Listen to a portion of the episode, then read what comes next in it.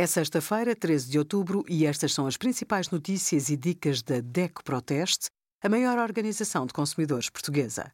Hoje, em DECO.proteste.pt, sugerimos cremes para o rosto hidratam, mas impacto ambiental das embalagens tem de ser melhorado, café na gravidez, sim ou não, e as entregas gratuitas para compras superiores a 60 euros no Mercadão, com o cartão DECO+. A atividade física oferece anos de vida com maior mobilidade e independência, melhora a capacidade mental e reduz o risco de fraturas, entre outros benefícios. O sedentarismo é um importante fator de risco para inúmeras doenças crónicas. Estima-se que 7 a 8% dos casos de doença cardiovascular, depressão e demência e 5% dos de diabetes do tipo 2 poderiam ser evitados se as pessoas fossem mais ativas.